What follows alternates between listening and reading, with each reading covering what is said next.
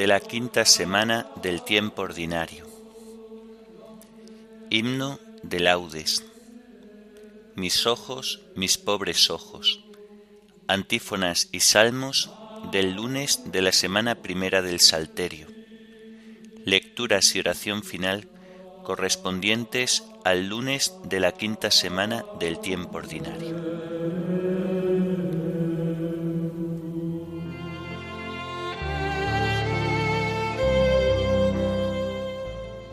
Señor, ábreme los labios, y mi boca proclamará tu alabanza. Entremos a la presencia del Señor dándole gracias.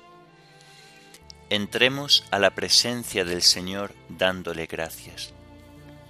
El Señor tenga piedad y nos bendiga, ilumine su rostro sobre nosotros, conozca la tierra tus caminos, todos los pueblos tu salvación. Entremos a la presencia del Señor dándole gracias. Oh Dios, que te alaben los pueblos, que todos los pueblos te alaben. Entremos a la presencia del Señor dándole gracias. Que canten de alegría las naciones, porque riges el mundo con justicia, riges los pueblos con rectitud y gobiernas las naciones de la tierra. Entremos a la presencia del Señor dándole gracias. Oh Dios, que te alaben los pueblos, que todos los pueblos te alaben. Entremos a la presencia del Señor dándole gracias. La tierra ha dado su fruto, nos bendice el Señor nuestro Dios, que Dios nos bendiga, que le teman hasta los confines del orbe entremos a la presencia del Señor dándole gracias. Gloria al Padre y al Hijo y al Espíritu Santo, como era en el principio, ahora y siempre, por los siglos de los siglos. Amén. Entremos a la presencia del Señor dándole gracias.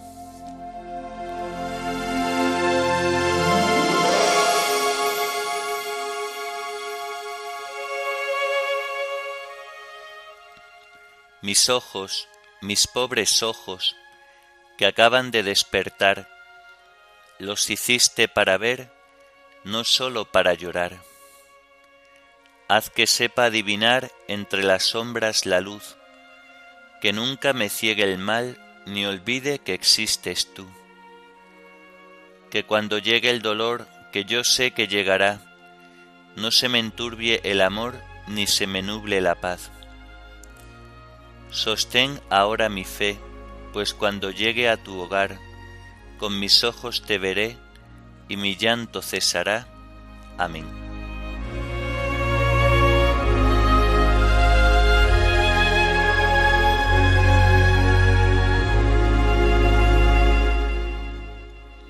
Sálvame, Señor, por tu misericordia.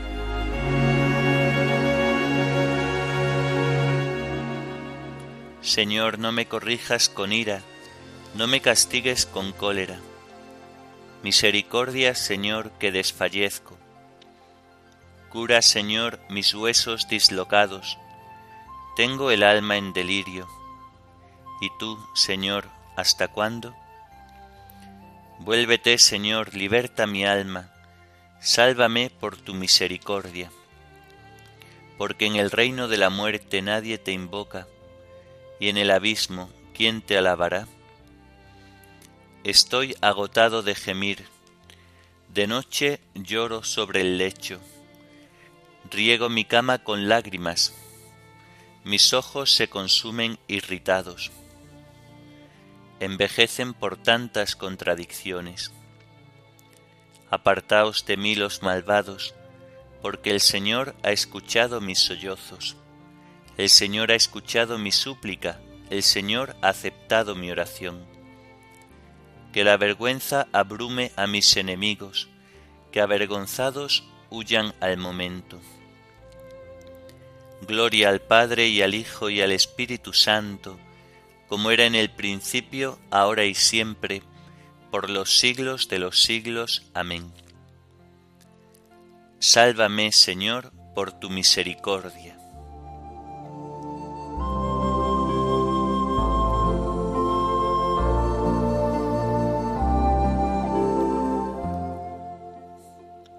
El Señor es el refugio del oprimido en los momentos de peligro.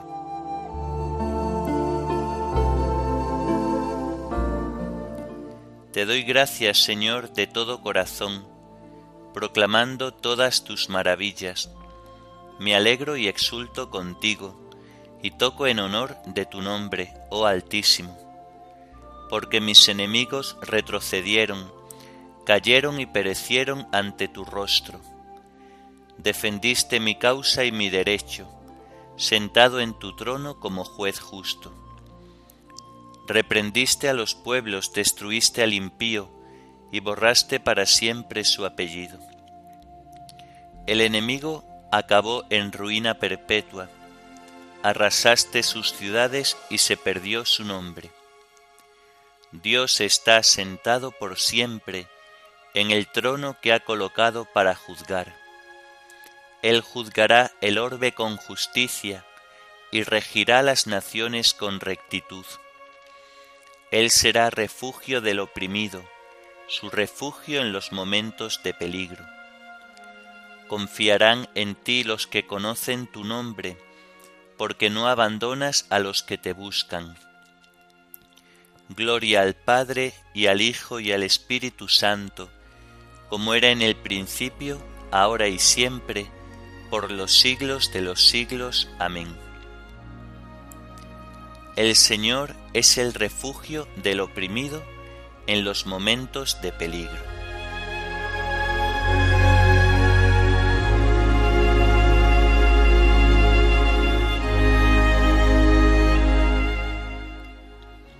Narraré tus hazañas en las puertas de Sión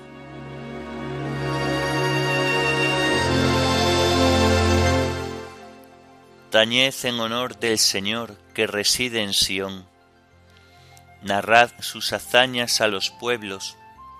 Él venga la sangre, Él recuerda y no olvida los gritos de los humildes. Piedad, Señor, mira cómo me afligen mis enemigos, levántame del umbral de la muerte, para que pueda proclamar tus alabanzas y gozar de tu salvación en las puertas de Sión.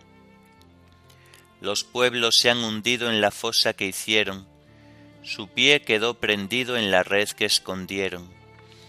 El Señor apareció para hacer justicia, y se enredó el malvado en sus propias acciones. Vuelvan al abismo los malvados, los pueblos que olvidan a Dios.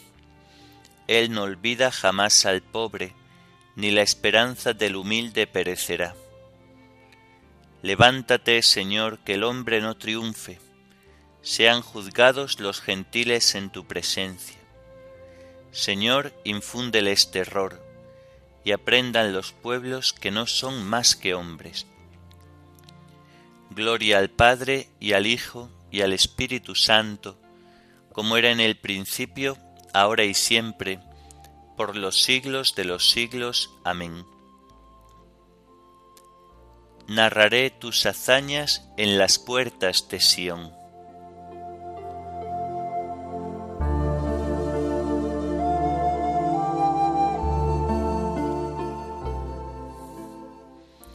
Enséñame a cumplir tu voluntad, Señor, y a guardarla de todo corazón.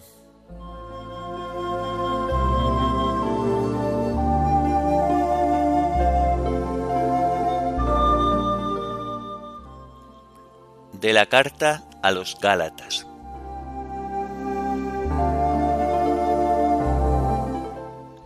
Hermanos, habéis oído hablar de mi conducta pasada en el judaísmo, con qué saña perseguía a la Iglesia de Dios y la asolaba, y me señalaba en el judaísmo más que muchos de mi edad y de mi raza, como partidario fanático de las tradiciones de mis antepasados.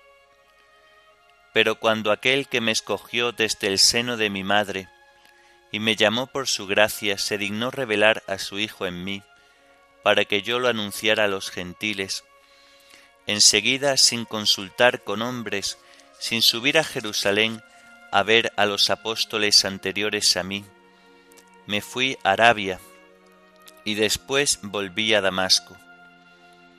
Más tarde, pasados tres años, subí a Jerusalén para conocer a Cefas y me quedé quince días con él, pero no vi a ningún otro apóstol, excepto a Santiago, el pariente del Señor. Dios es testigo de que no miento en lo que os escribo. Fui después a Siria y a Cilicia.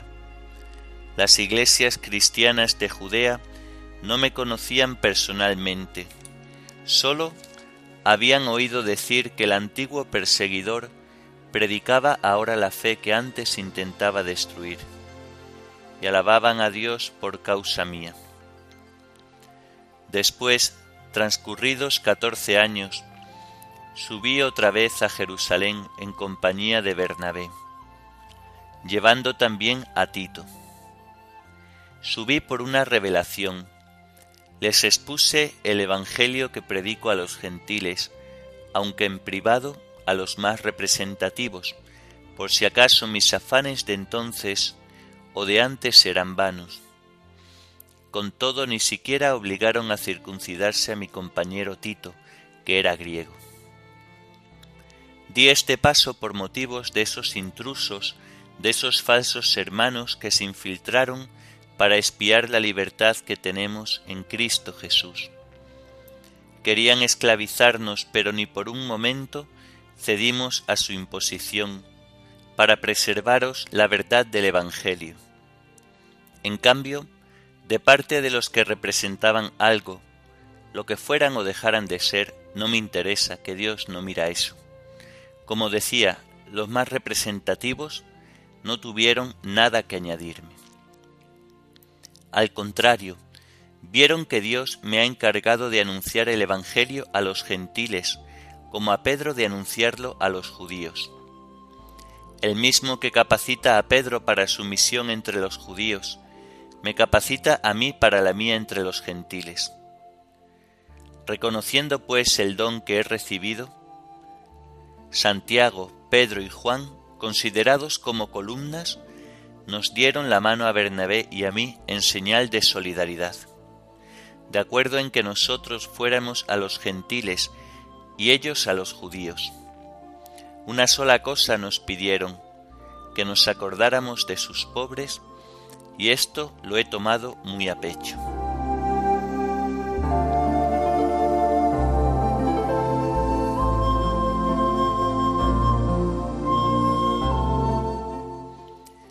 La gracia de Dios soy lo que soy, y su gracia no se ha frustrado en mí, sino que actúa en mí siempre.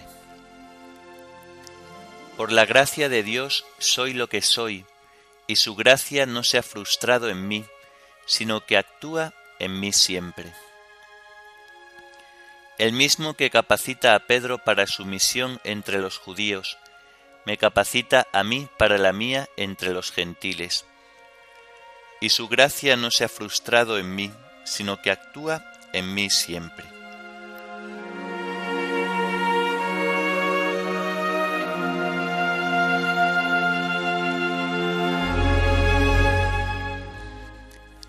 del breviloquio de San Buenaventura, obispo.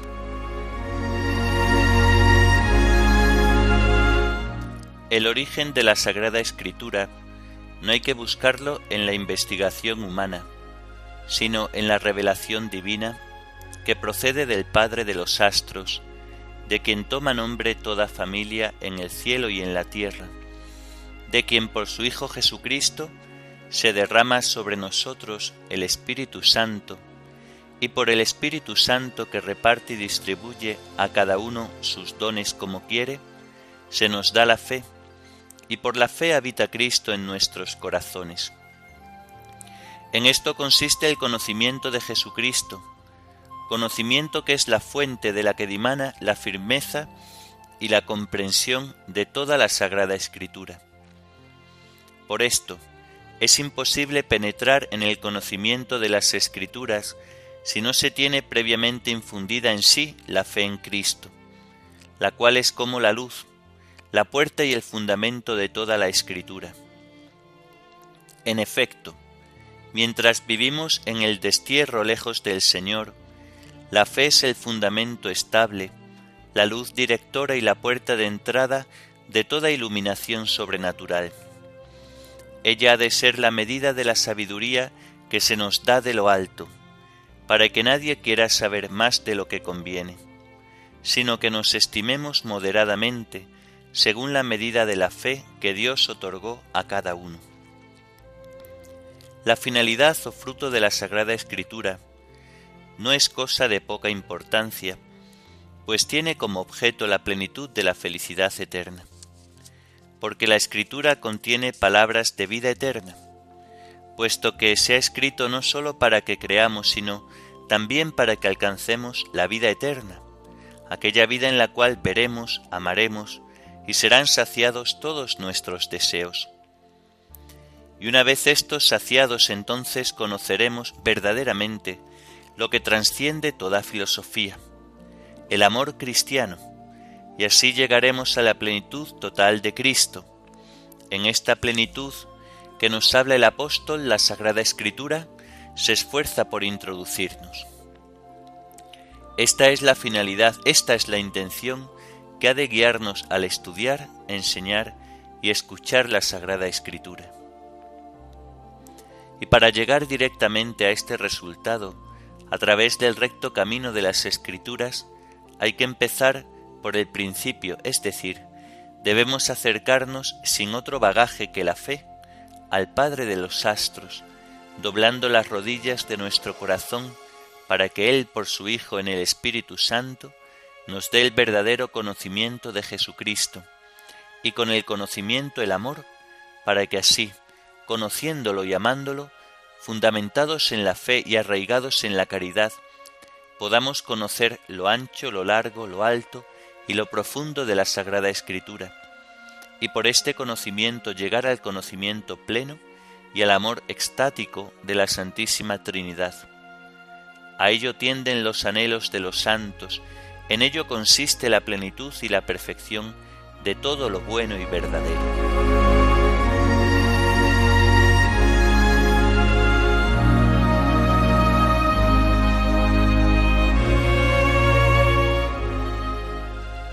Comenzando por Moisés y siguiendo por los profetas, Jesús les explicó lo que se refería a él en toda la escritura. Comenzando por Moisés y siguiendo por los profetas, Jesús les explicó lo que se refería a él en toda la escritura. Qué necios y torpes sois para creer lo que anunciaron los profetas. Jesús les explicó lo que se refería a Él en toda la escritura.